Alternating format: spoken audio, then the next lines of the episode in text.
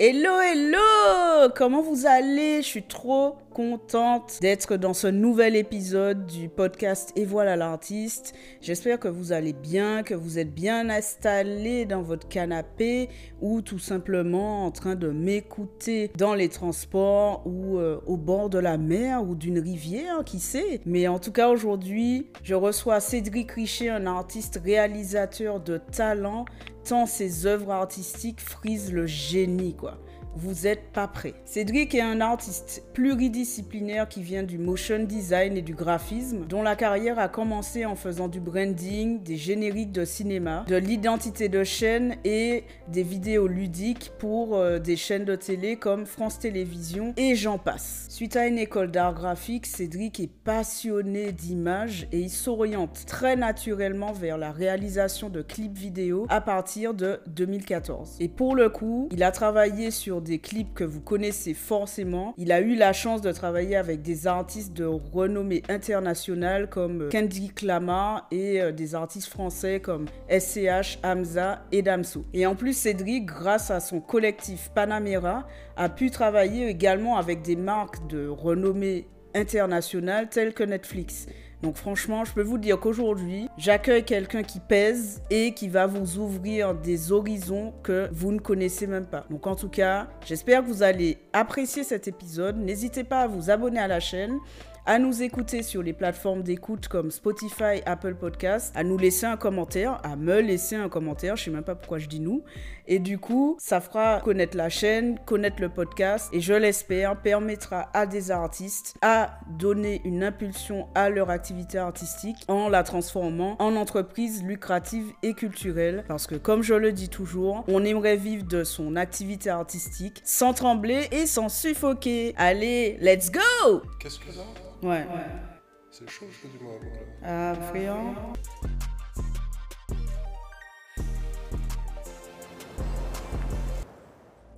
Bonjour Cédric, comment vas-tu? Salut Elodie, ça va super bien. Très, je suis très ravi bien. d'être là. Ah, génial, moi je suis hyper contente de te recevoir. Est-ce que tu te sens bien, Nickel, bien à l'aise? Nickel. Tu as ton petit verre d'eau, Tout est là.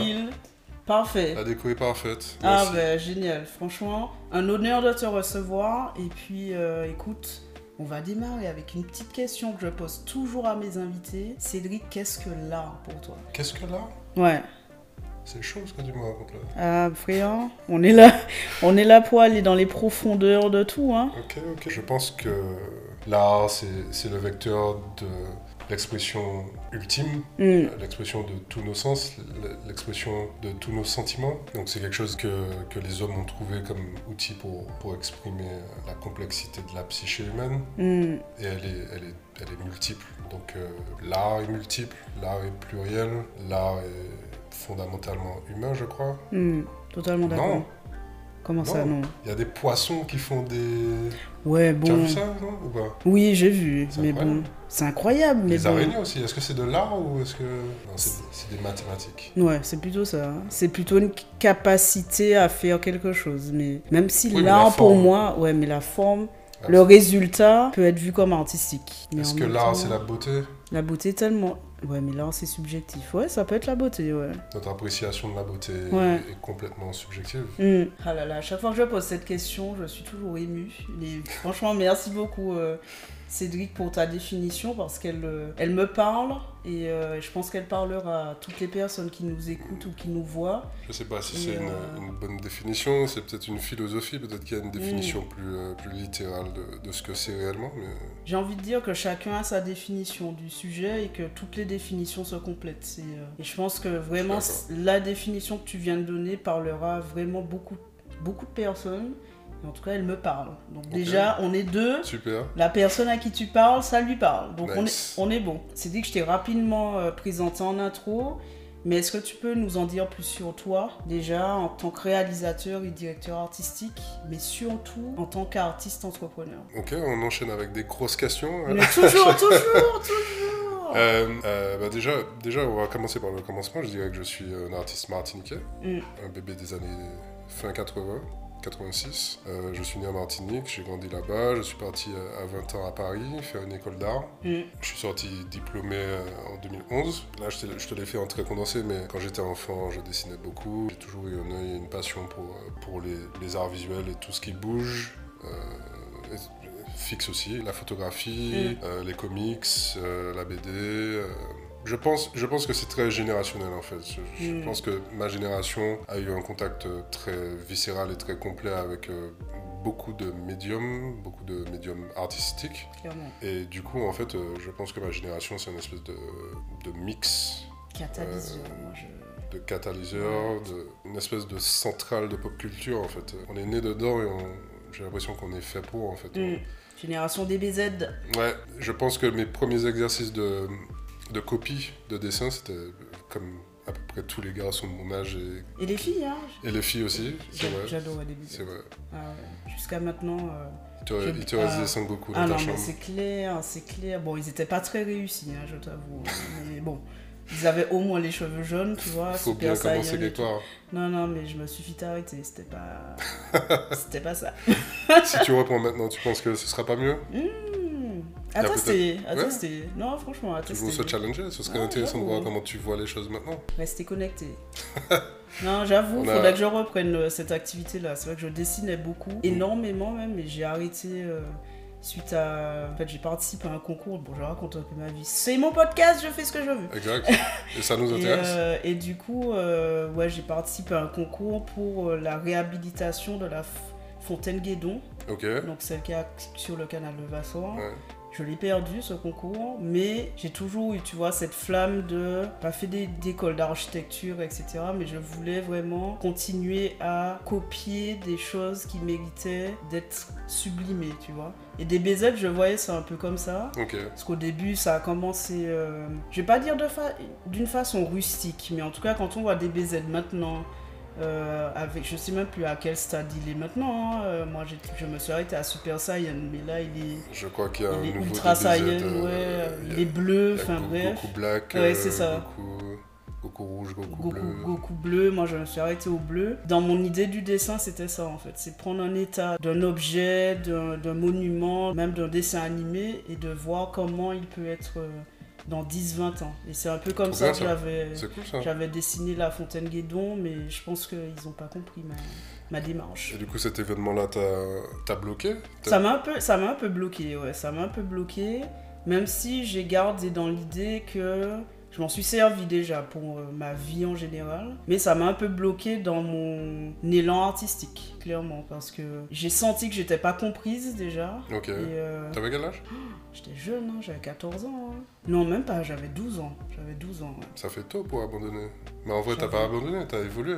Tu, Exactement. ça, tu accompagnes les artistes maintenant. Exactement, c'est exactement ça. Et je pense que vu la façon dont j'avais exprimé le projet à l'époque, qui n'était pas forcément dans la bouche d'une enfant de 12 ans, c'est pas forcément clair. Hmm. Mais en tout cas, ma prof de l'école qui m'avait inscrite au concours m'a dit non mais moi j'ai capté ton truc, euh, peut-être que si tu accompagnes des gens plus tard, peut-être que là il y aura un déclic. Et ça m'est toujours resté dans la tête. Boum, Et nous voilà aujourd'hui. C'est beau, c'est beau. prophétie. Magnifique. Bon, on va reprendre quand même. Je vais pas raconter toute ma vie dans le podcast, On a même le si c'est intéressant. Mais on a le temps épisode, épisode de 3 heures. Double, Allez.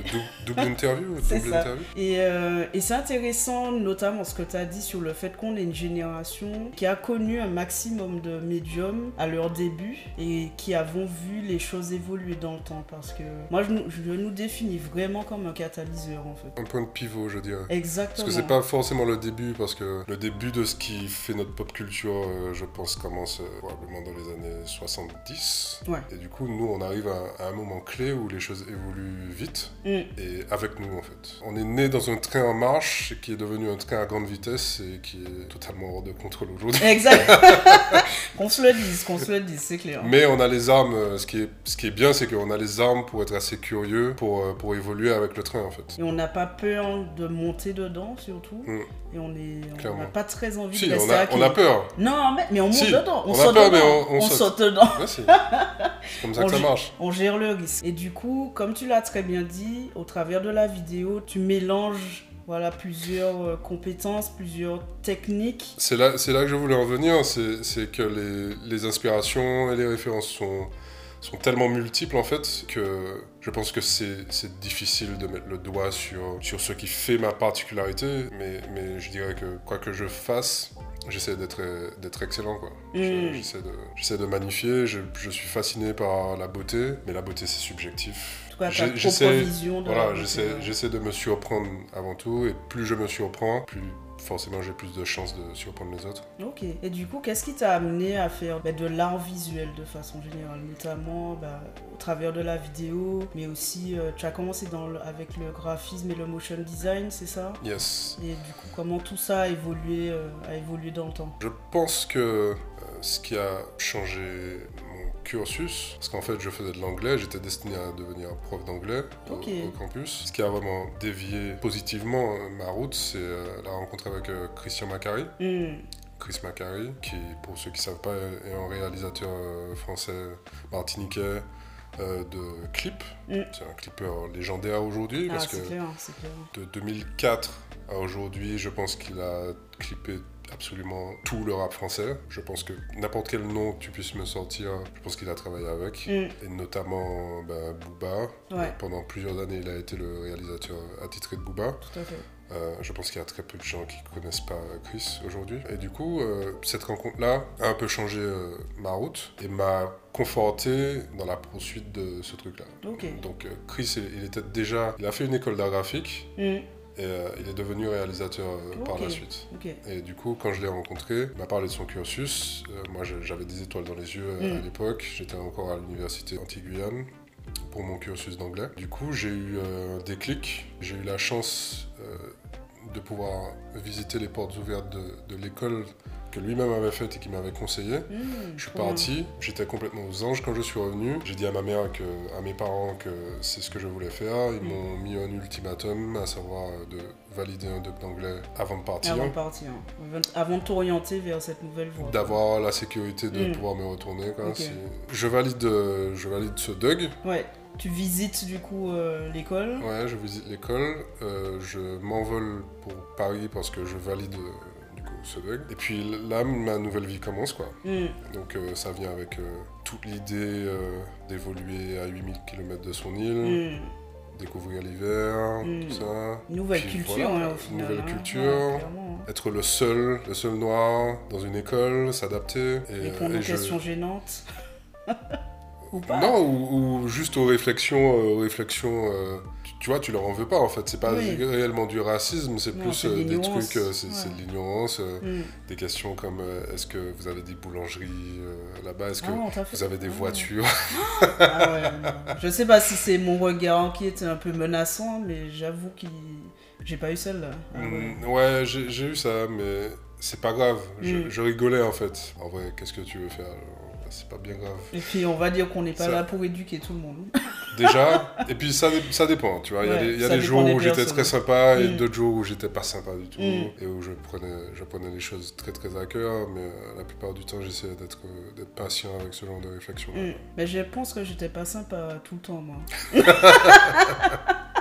non, blague à part, moi, c'est la- celle qui m'a le plus marqué, mais mais il y avait tellement de surprises dans le regard de la personne que je suis partie en fou rire. C'est quand on m'a demandé si c'était mes vrais cheveux. Là, là j'avoue. Quoi, l'afro? Ouais, l'afro, et à l'époque, je les défrisais, donc... euh, je sortais du coiffeur et euh, il m'a dit mais oh, mais c'est- vraiment tes cheveux et je dis mais et toi est-ce que ce sont vraiment tes yeux tu vois? Mais bon ça m'a fait sourire sur le coup j'ai beaucoup ri mais euh, Moi je peux comprendre qu'elle te pose la question. ah bon? Bah oui. Ah, arrêtez. Bah, si tes cheveux étaient défrisés. oui dans ce sens est-ce que fait- c'était vraiment ça le sens de la question c'est vrai que j'aurais pu demander à l'époque qu'est-ce qui qu'est-ce qui fait que tu te demandes si euh, Bah, parce, si que ce sont vraiment mes cheveux parce que tes cheveux sont lisses. Exactement, parce que. Tu n'es pas né avec des cheveux Mais lisses. Sans déconner, mais c'est ça en fait. Mais c'est logique. Stanislas, si tu nous regardes, écoute, je, je je m'excuse. suis désolé. Non, mais je, je suis désolée. En fait, c'est ça, c'est ça que tu t'es dit en fait. Tu te dis, mais comment ça se fait que les Mais cheveux quoi, de la meuf mais quoi soient- d'autre Qu'est-ce qu'est-ce que tu t'es dit Tu pensais que c'était du mépris Mais je pensais que c'était du mépris parce qu'il m'avait déjà vu en fait avec les cheveux euh, lisses quoi. Je pense qu'il y a des réflexions beaucoup plus Hmm. beaucoup plus stupides que celles de Oui, c'est sûr. Stanislas. Stanislas, désolé. Mais bon. Écoute, on est, on est plus en contact, mais Ça- si tu me vois euh, ou m'entends. euh, Ça aide à pointer un truc, Ouais. qui est, euh, un point qui est quand même euh, ultra positif, Mm. c'est l'acceptation pour les femmes de chez nous mm, euh, et les femmes noires globalement. euh, cette espèce de d'élan, j'allais dire nouvel élan, mais en fait euh, c'est un truc qui commence à dater maintenant, ce qui est une bonne nouvelle. mm, Mais l'acceptation de la texture de nos cheveux, tout à fait. principalement, mais dans d'autres communautés, euh, c'est parfois même assez extrême jusqu'à la pigmentation de ta Ouais. peau. On a beaucoup, beaucoup de tares comme ça qui, qui viennent de biais sociaux et culturels et Mm. de traumatismes historiques qui ont plutôt bien évolué Ouais. avec le temps. Et, Les euh, choses vont dans le bon sens. ouais, grave. Clairement. tu, as ton, tu as ton info aujourd'hui et tu Exactement, le vous ne voyez pas, mais comme, regardez euh, les autres épisodes. comme une couronne. Mm. C'est fantastique. Non mais super. On a un peu dévié mais j'adore Oui. cette conversation, franchement. Et euh, si on revient sur, euh, sur ton art que tu as défini comme pluriel, et je suis... euh, je m'inscris complètement là-dedans parce que depuis que je te connais jusqu'à maintenant, on voit bien que tu as envie de, de toucher à, à plusieurs choses, mais il y a toujours, euh, on- il y a toujours un, un univers où on se dit ça c'est Cédric en fait. Je sais pas si tu en as conscience. Euh. Et du coup, ma question c'est comment tu définirais actuellement ton style artistique? Mais tu peux me répondre que tu ne sais pas le définir. Mais moi, quand je vois ce que tu fais, je me dis ah c'est c'est Cédric, tu vois. Je pense que les, les gens ont besoin d'étiquettes. Mm, et et je m'inclus dans les gens. Par exemple, même ne serait-ce que pour un client, tu as besoin d'être défini en Ouais. fait, pour, pour avoir du travail. Très simplement, genre, on va t'appeler pour un exercice précis mm, euh, parce qu'on sait que tu fais ça. Au fond du cœur de n'importe quel artiste, la spécialisation euh, n'est pas forcément naturelle. Un artiste, il est inspiré, les inspirations sont, sont plurielles, mm. encore une Ça n'a fois. pas vraiment de sens au final. Les étiquettes sont très réductrices. Mm, Mais euh, chacun a sa sensibilité et Mm. t'en as certains qui évoluent très très bien en faisant euh, une seule et unique chose. Si on doit parler de moi, je, je- je dirais que euh, je suis plutôt euh, onirique, mm. contemplatif. Euh, je pense que ce sont des, des adjectifs qui ont, qui, qui ont déjà fait surface pour définir ce que je fais en image. Mm. Willem, mon pote, euh, m'a parlé de psychédélique euh, une fois. Euh, intéressant. ça, me plaît, ça me va, mais en même temps, euh, je, je sais, je sais que je peux passer euh, d'un désir de faire de l'animation à une inspiration de pur metteur en scène, Mm, à quelque chose de beaucoup plus concept, de beaucoup plus figuratif, puis beaucoup plus abstrait, de psychédélique, puis ensuite peut-être de la comédie. Concrètement, ces temps-ci, j'évolue vers la fiction ok. parce que c'est un exercice qui, qui m'attire beaucoup et qui me fascine au même titre que ça me fait peur en fait parce que j'ai commencé en, étant un, motion designer certes mais Mm. en fait j'ai commencé en tant que réal en étant un clipper et en fait dans le parcours euh, naturel ou en tout cas euh, commun euh, des clippers c'est s'essayer au bout d'un moment à la fiction Ok. quand tu as des histoires à- à raconter Mm, J'estime en avoir.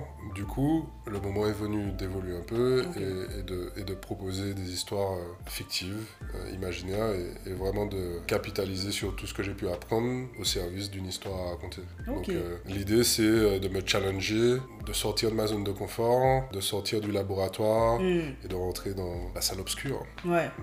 Métaphoriquement.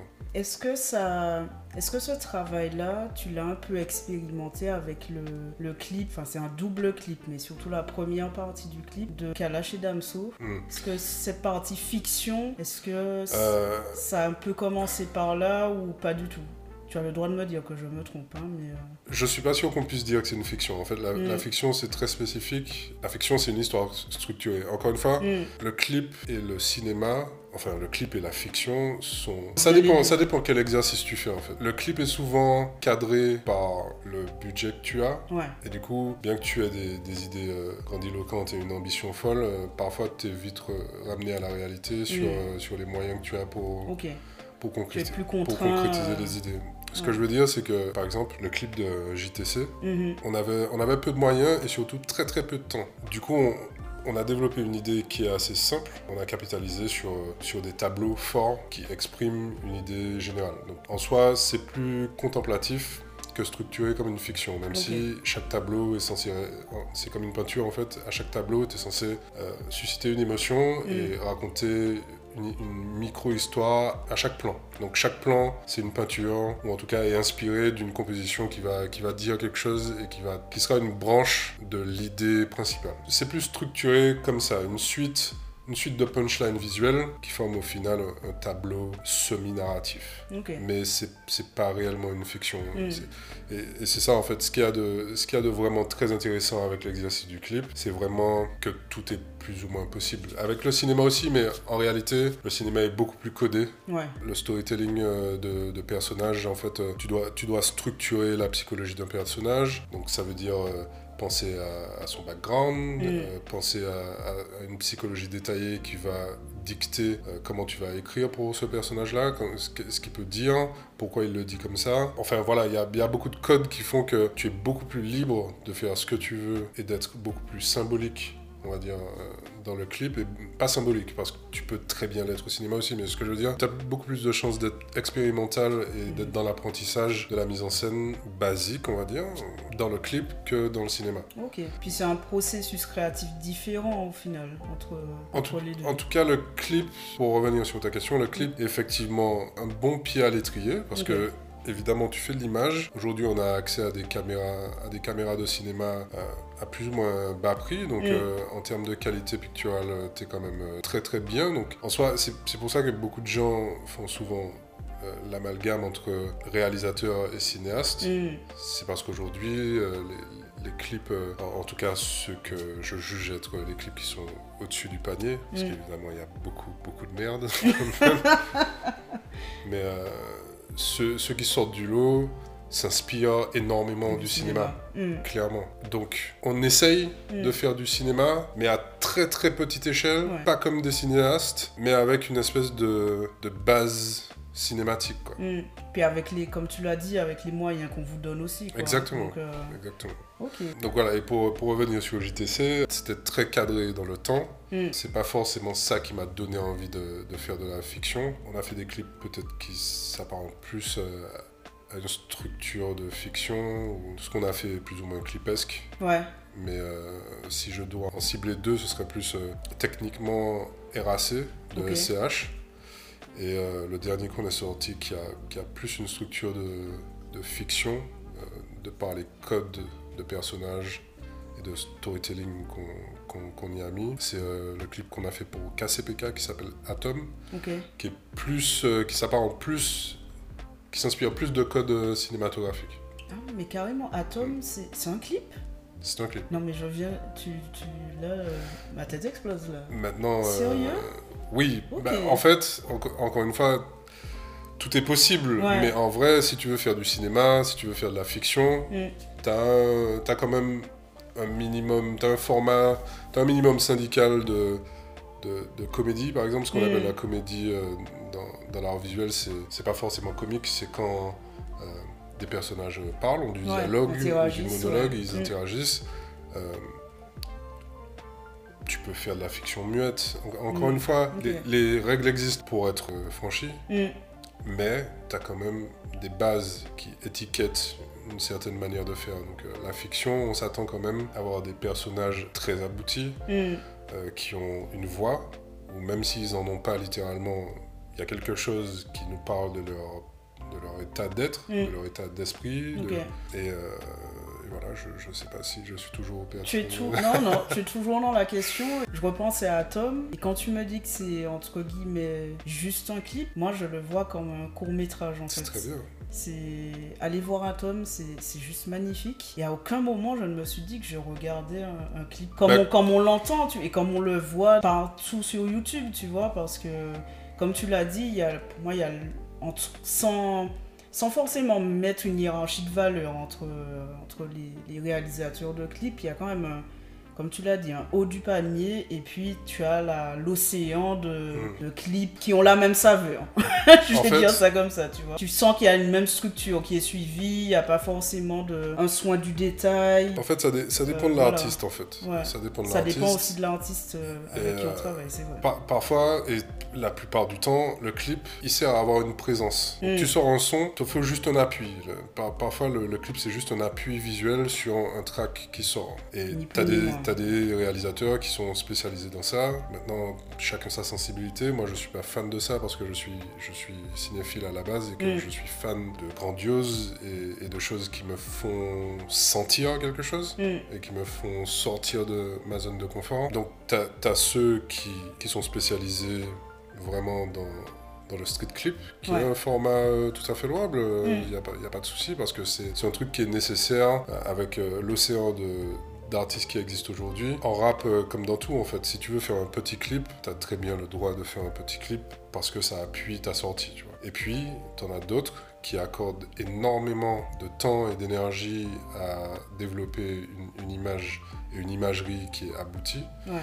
et qui s'entourent, ou qui, ceux qui n'en ont pas besoin, euh, c'est tout autant de taf, Ouais, mais ouais. qui s'entourent assez bien pour, tu vois, de réal, de directeur artistique, euh, dans la musique, comme, tu vois, qui créent des ponts, en fait, entre leur musique et, euh, et le visuel pour Mm. proposer une expérience totalement euh, colmatée dans, dans leur philosophie, dans leur message, dans qui ils sont réellement, Ok. viscéralement, et ça, ça, ça fait des, des cocktails qui sont parfois géniaux, quoi. Mm. On peut en citer, hein, Kanye West par exemple, Mm. incroyable. Et il y en a plein, il y en a plein aujourd'hui, il y y a plein Il y d'artistes, en a de plus en même, plus. même ouais. des petits, tu vois, qui, même avec des petits moyens, tu arrives à, à des trucs. euh, tant que tu fais l'effort en fait de proposer une, une expérience, Mm. le clip c'est parfait pour ça en fait. Ouais. C'est parfait pour expérimenter, tester des choses et euh, proposer du nouveau en fait. Ouais, en France, est-ce qu'on peut dire qu'un SCH ou PNL sont dans cette euh, idée Je pense, je, dire, je euh, pense qu'ils sont dans le, le pont entre les deux. Ouais. Parce que c'est des rappeurs, donc Mm. forcément ils- appartiennent, ils appartiennent à une communauté qui est très codée. Euh, donc un rappeur sera quand même moins libre euh, qu'un artiste de variette ou de Mm. pop.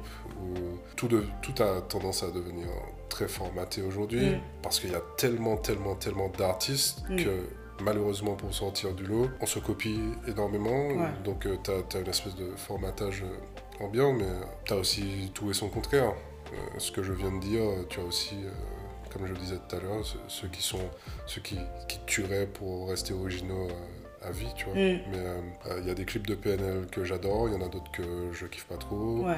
Euh, pareil pour SCH, euh, Mm. tu vois. Ça, ça dépend de l'effort, ça dépend de l'état d'esprit de l'artiste au moment T. Ouais. Ça dépend du label derrière, ça dépend, Mm. du, ça dépend du budget, ça dépend de la sortie, ça dépend de l'album. Il y, a plein- il y a plein de facteurs qui justifient ou pas le, le positionnement de- artiste Mm, sur, sur tout son dépend de la stratégie du moment, quoi. Mm. Autour, en tout cas, du projet. Ouais. Ok.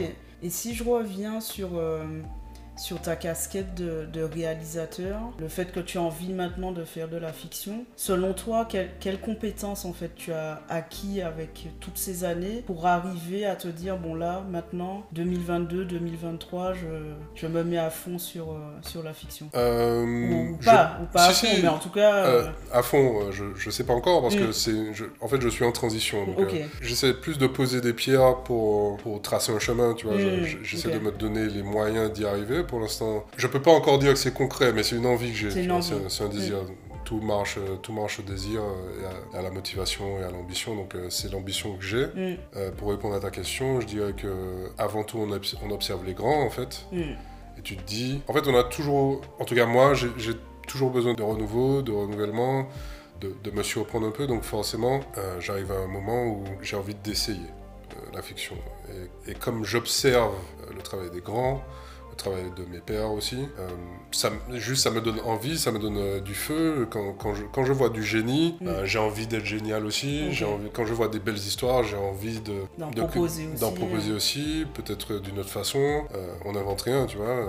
Tu vois, c'est c'est comme l'appréciation de l'art ou la critique d'art. Mm.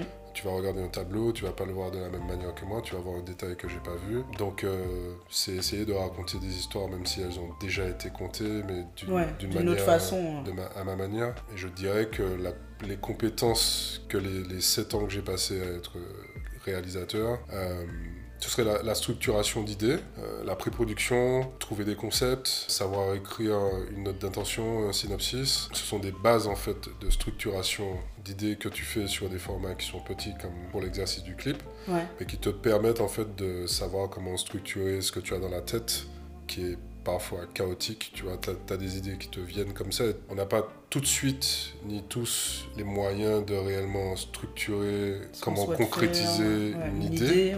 tout à fait. Donc, avec le temps, j'ai appris à pouvoir écrire, structurer, trouver des références hmm.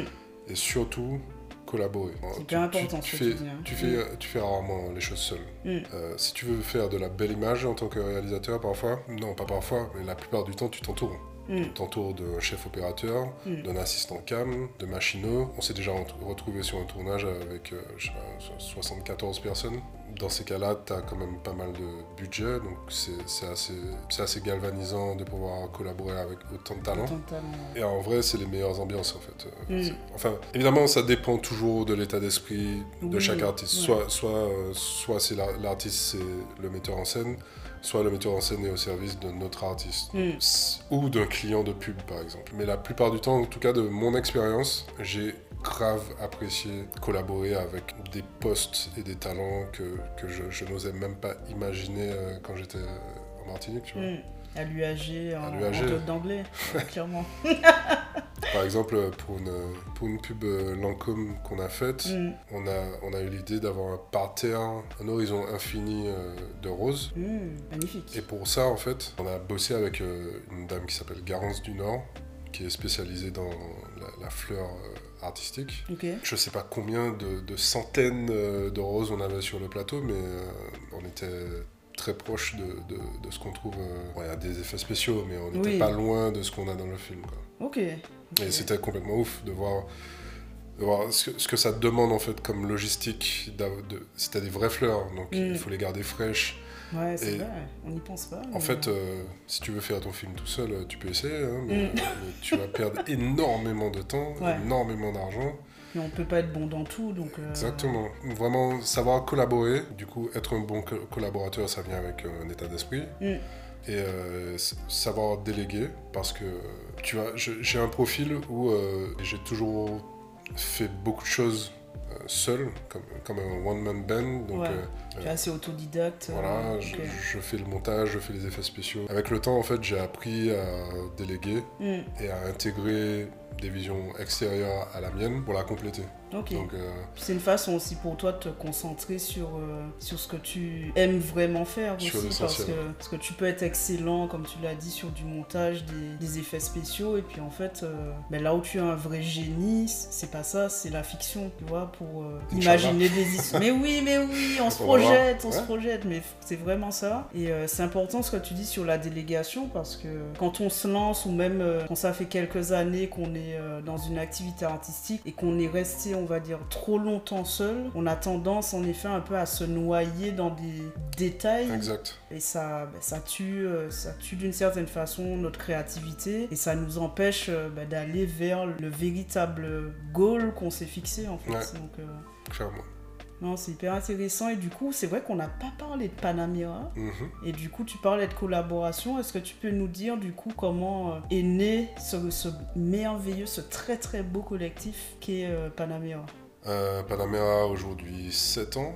C'est une, une, aventure qui a commencé en 2015. Mm. J'étais encore euh, dans mon parcours, dans ma petite carrière, mon début de carrière de, de motion designer, directeur artistique. Donc je faisais, je faisais du générique de cinéma, euh, tu sais, les, les, opening titles, les, intros souvent animés euh, dans les films. Euh, je faisais du branding, j'animais parfois des, des, capsules pour des émissions ludiques sur France 3. En, tout cas, j'étais à fond dans le graphisme et dans le contenu digital. Mm. Et du coup, Yann, du coup, Panamera, c'est quatre personnes initialement. C'est Yann, Yann Biguet, Quentin, Quentin Curta et euh, Gary Bialas et moi-même. Et du coup, ça a commencé avec euh, Yann, Quentin et Gary, euh, qui sont venus me chercher parce qu'ils tenaient à compléter l'équipe avec euh, une touche de direction artistique. Et, et organiquement, en fait, on s'est mis à faire, à se spécialiser en, en clips Mm. et contenus digitaux. Et on est passé de faire du clip à, à faire de la pub. Euh, pour ensuite é- évoluer euh, aujourd'hui euh, vers la fiction, Mm. éventuellement. Du coup, euh, les productions de Panamera ont été mises en scène essentiellement par mon binôme et moi, donc Quentin. Donc tout Mm. ce qui a été réalisé par Panamera en tant que duo de réalisateurs, c'est Quentin et moi. Et du coup, Panamera, ça, ça a aussi été une, une boîte de production. Donc, on a, on a produit à peu près, euh, je sais pas, 80 95% de, de ce qui est dans notre portfolio. Wow. Et ça, c'est Yann qui s'en occupait, qui est, qui est un catalyseur euh, de génie, Hmm. producteur très talentueux. Mm. Et Gary, du coup, qui est, euh, qui est un couteau suisse euh, et un chef opérateur aujourd'hui euh, de talent, vraiment, Mm. vraiment incroyable. C'est l'homme l'homme qui tombe à pic. C'est un gars qui te trouve des solutions, genre comme ça, Ah là là. très très chaud. Le genre Donc, de collaborateur dont, dont on rêve. Quoi, Exactement. Ce genre de. Et du coup, euh, ben, ça a créé un, un collectif qui a évolué en, en duo de réal, Mm. puis en boîte de prod. Voilà, on a, on a bourlingué euh, entre Los Angeles, euh, l'Asie et l'Europe euh, pour faire du, du contenu de qualité et essayer de créer une marque euh, qui est assez iconique pour qu'on nous appelle Hmm. pour travailler. Tout à fait. Et voilà, on est content. On a eu la chance de travailler avec, avec des artistes euh, incroyables dont on était fan même avant de collaborer. Mm. Donc euh, ça, ça, c'est, c'est des moments euh, assez jouissifs une fois que c'est fait, tu vois. Un accompli... une sorte d'accomplissement, Ouais. une sorte. C'est un accomplissement au final. C'est vrai. Dans ton travail chez Panamera, c'est quoi le projet qui t'a le plus marqué? Pas forcément euh, l'artiste avec lequel tu as, Mm. tu as préféré travailler, mais c'est quoi le projet qui t'a le plus marqué? En tant qu'artiste, pour le Oh coup. my god. Euh, RAC de Mm. SCH. Ok. Et pourquoi, du coup? Euh, pour plein, plein, plein de raisons, mais euh, notamment l'histoire, euh, l'histoire de cette prod Hmm. qui est. Euh, je suis pas sûr que je puisse rentrer dans les détails, mais Mm. il y, a, il y a eu beaucoup de revirements de situation,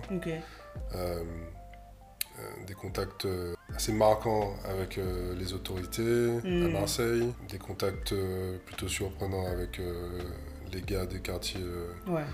Les plus, les plus craints euh, à Marseille aussi, pour au final tourner euh, dans le 9-3.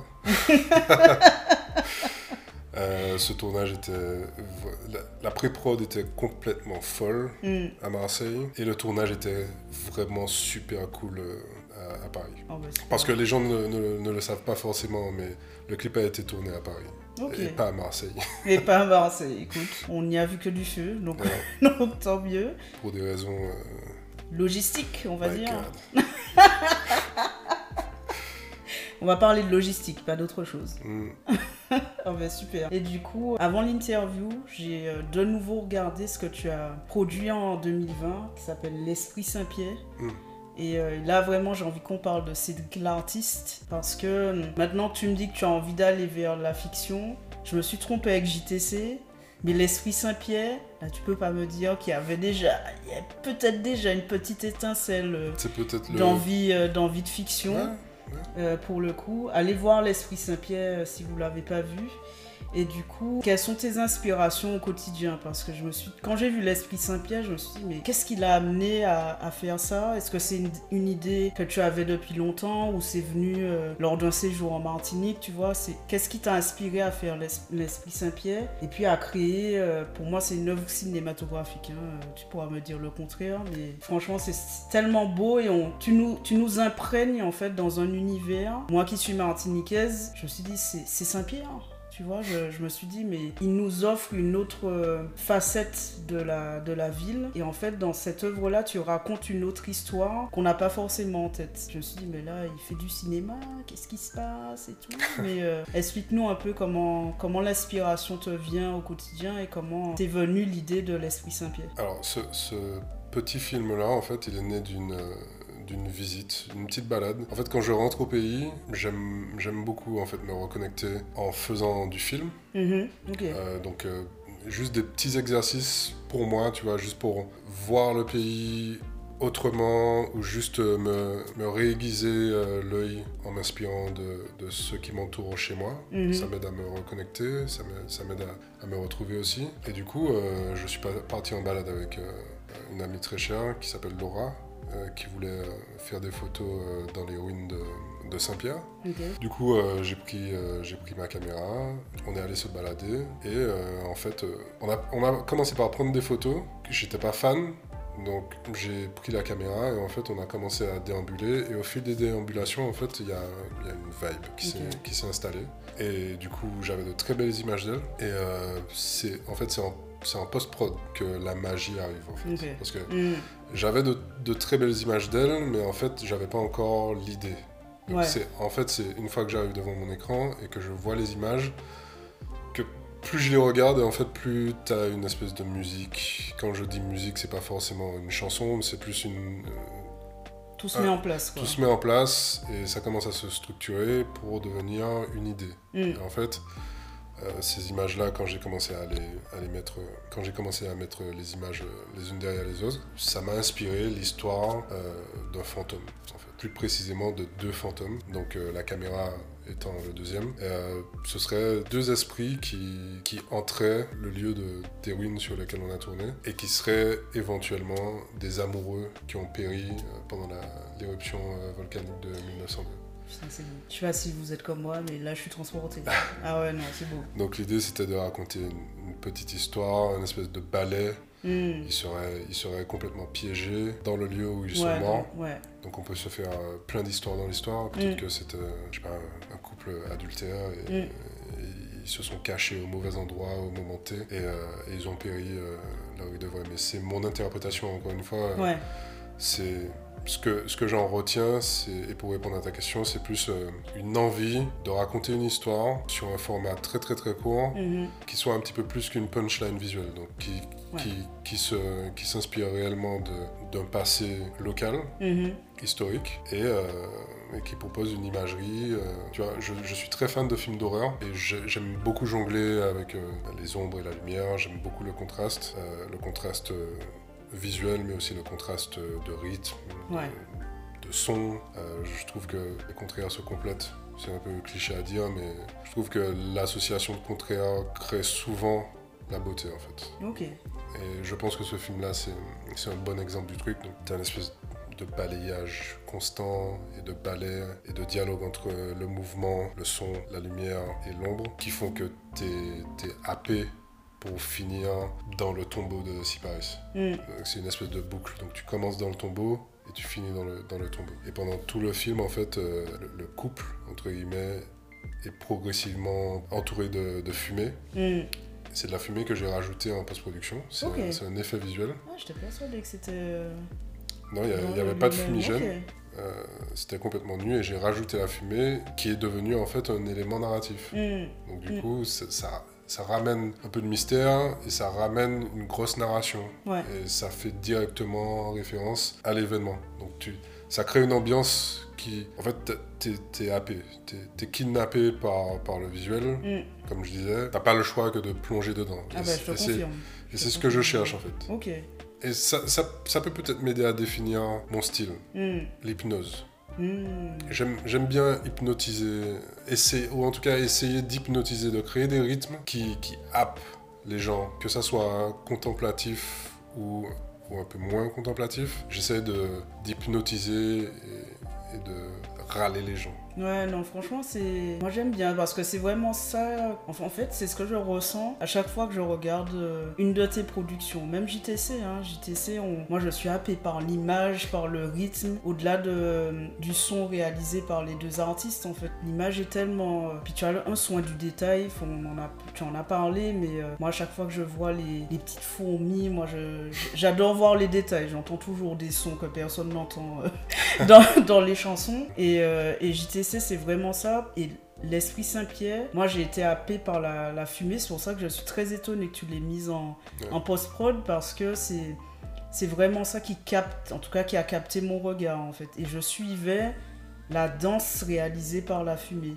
Et de ce que tu es en train de m'expliquer, ben, je comprends que c'est c'est ce que tu as voulu créer Totalement. en fait. Donc euh, En fait, je l'ai vu en fait, c'est peut-être ce que je préfère en fait dans le process. Mm, C'est, t'as une idée de base, mais qui, n'est, qui est loin d'être complète. mm, Et puis, tu vas dormir, tu vas te réveiller le lendemain, tu vas dire, il manque ça ouais, pour que le saut créatif arrive, pour que tu saches en fait que, ok, c'est complet, c'est Mm. ça qui me manquait, pour que on comprenne qu'il y a une histoire en fait, qu'il y a, qu'il y a un truc à, réellement voir. mm. La fumée, quand je- quand j'ai été inspiré de la mettre, je me suis dit, bah ouais, fait, euh, ouais, C'était c'est- évident, C'est évident, ça. puisque si ce sont des fantômes, il faut qu'on comprenne en fait comment et pourquoi, pourquoi ils sont morts. Et je trouve que la fumée, c'est le troisième personnage, euh, très probablement. Très bien. Du coup, Cédric, j'ai envie de te, te demander, du coup, par rapport à ce beau projet qui est de faire de la fiction, quels sont tes prochains challenges? Qu'est-ce qui va t'amener à, à réussir ce, ce beau projet qui est de, bah, de faire des, des œuvres cinématographiques maintenant? Euh, je parlais de collaboration tout à l'heure. Je pense que avoir la bonne team Mm. euh, à tous les postes, c'est plus ou moins facile pour moi d'avoir des idées. Mais euh, maintenant, pour les concrétiser, euh, comme je le disais tout à l'heure, tu as forcément besoin d'accompagnateurs, euh, de gens qui font l'image, de gens qui font de la post-production, de gens qui font du son, de gens qui accompagnent le projet dans dans sa production, de gens qui, qui, qui savent de quel talent tu as besoin, au même titre que toi, mais on va dire des gens qui savent, euh, qui savent accompagner. Quoi. Donc, Exactement. Et c'est euh, aller chercher des financements, tu vois. Pas, pas forcément, les, les artistes ne sont pas forcément euh, les personnes les mieux placées pour, Mm. euh, pour aller chercher l'argent. Donc, euh, ouais, être, être bien entouré pour que je puisse euh, me concentrer sur ce que je sais faire concrètement. quoi. Ça me parle d'autant plus. C'est vrai que moi, au travers de la boutique expérience, moi, j'aimerais que les artistes aient un écosystème qui leur permette de se concentrer sur leur zone de génie. Et c'est vraiment ça parce que quand on a la volonté de créer quelque chose et, quand, et que ça supporte, on parle souvent de lifestyle un peu partout, mais c'est un peu ça, euh, que ça supporte en fait la façon dont on souhaite vivre, c'est hyper important, comme tu l'as dit, d'être accompagné, mais surtout de laisser à des personnes de confiance la possibilité de nous amener vers ce projet-là. Et c'est vrai que tout ce qui concerne euh, la recherche de financement, le, le marketing de façon générale, c'est pas forcément des choses pour lesquelles les artistes ont envie de s'investir, quel que soit le moment où ils en sont dans leur carrière artistique pour le Mm. coup. Et je le comprends parfaitement et, euh, et c'est hyper important, comme tu l'as dit, d'être accompagné. Et euh, du coup, la boutique expérience est là. Et n'hésitez vraiment pas euh, à vous faire accompagner pour justement rester dans cette zone de génie. Parce qu'au final, ce que tu es en train de découvrir et que tu as toujours eu en tête, parce que tu es un, cinéphile aussi, euh, c'est une de tes passions, de- des choses que, que tu aimes beaucoup en fait dans, ben, dans ta vie de façon générale. Tu te rends compte que si tu as besoin d'y aller dans cette partie, dans cette nouvelle industrie, ben, il faut que tu délaisses certaines choses que tu faisais avant Clairement. pour te concentrer là-dessus en fait. Bah, surtout que, comme je disais tout à l'heure, euh, la fiction et le cinéma sont beaucoup plus codés que le Mm. clip. Donc euh, moi j'arrive en tant que challenger. Euh, Mm. quand je fais une demande d'aide par exemple, je sais à qui je m'adresse. Je Mm. m'adresse à des commissions euh, qui accordent des, des aides à des cinéastes avant moi Ouais. et pas à des clippers forcément quand tu veux Mm. faire de la fiction. Quand tu te positionnes comme euh, vou- voulant faire euh, du cinéma, il faut que tu arrives avec une certaine humilité dans un monde qui est beaucoup plus codifié que, que celui du laboratoire que représente le clip. Donc j'ai un portfolio, j'ai une passion, j'ai une quête d'excellence, Mm. mais il faut mon- montrer euh, patte blanche et faire preuve d'humilité euh, quand tu veux entamer cette transition-là euh, et rentrer dans une toute autre structure beaucoup plus, beaucoup plus codée. Quoi. Ouais, et puis prendre le temps justement de connaître ses codes, tu vois, ça... Et tu as souvent besoin de gens pour Mm. connaître ces codes. Ouais, ok, hyper intéressant, et du coup, ça m'amène euh, à ma dernière question. Euh, je suis triste, hein, je, je sais pas ça va, j'ai envie de pleurer. Mais non, blague à part, c'est, j'ai adoré cette conversation. Et euh, j'aimerais finir euh, en te demandant justement quels conseils tu donnerais pour le coup à, un artiste, un ou une artiste qui a envie de vivre de son art, en sachant que je vais quand même préciser le terme vivre de son art. On pense tout de suite à quelque chose de très pécunier, euh, gagner, allez, 3000 euros par mois, c'est pas ça l'idée, c'est vraiment plutôt de construire, j'aime beaucoup le terme écosystème en fait. Mhm. Cet écosystème, quel conseil tu donneras à un artiste qui souhaite construire un écosystème autour de son art qui lui permet d'avoir la vie qu'il imagine étant la sienne en fait? C'est très vaste comme question, mais... Euh, non, non, c'est plutôt clair. Euh, le premier truc qui me vient, c'est la faim. hmm, Toujours avoir faim, euh, ça peut être bateau comme ça, mais ça veut dire euh, rester curieux, toujours nourrir en fait ce qui peut par la suite devenir une inspiration. Donc euh, ça peut passer par euh, lire des trucs super random. Tu vois, c'est vraiment être curieux de tout. hmm. Euh, en apprendre euh, sur l'astrologie, en apprendre sur euh, la psychologie, euh, en, en apprendre sur la musique. vraiment, un artiste, l'art pour moi, comme je disais au tout début, c'est le vecteur de la complexité de la psyché humaine. Donc Mm. en soi, si tu veux vraiment toucher les gens, il faut que tu sois curieux de tout, d'absolument tout. Donc je commencerai par la fin, parce qu'elle englobe beaucoup de choses. Donc elle englobe la curiosité, mais aussi la motivation et la détermination de, de créer, tout Mm. simplement. Donc toujours avoir, toujours nourrir ce feu-là. hmm. Je sais pas trop comment le définir. C'est ce une bonne, euh, une bonne analogie, ouais. Toujours mettre du bois, quoi. hmm. Ensuite, euh, logiquement, c'est savoir manager sa peur. Je pense que c'est le plus important. Non, mais je pense que c'est le plus important parce que euh, Mm. on, a, tout le temps peur Mm. euh, de l'échec ou de ne pas être Mm. légitime ou de, de perdre. Et quand je dis de perdre, ça peut être de perdre, je sais pas, un, un peu de talent, de perdre une Ouais. compétence, de perdre un client, de perdre de l'argent, Mm. euh, perdre le feu, de perdre l'inspiration. Donc ouais, savoir manager la peur, savoir que tout peut recommencer maintenant, Hmm. savoir rester dans le présent pour pouvoir manager sa peur. Faire tout pour pouvoir faire ça dès le début, Hmm. pour ne pas être euh, contrôlé par sa peur. Mm. Et ça, c'est dans tous les domaines.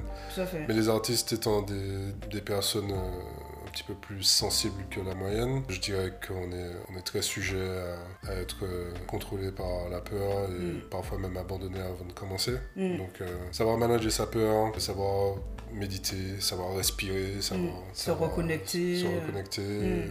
savoir quand arrêter aussi, important. savoir Ouais. quand arrêter pour euh, revenir euh, plus fort. Parce que c'est une manière de s'écouter aussi, ne, ne pas aller au-delà là, systématiquement de ses limites et savoir Yes. dire stop, je fais un pas de, un pas de recul, quoi. Je, je me pose, je me Mm. calme pour mieux repartir, quoi. Et mon dernier euh, conseil serait de bien traiter les gens, Mm. globalement.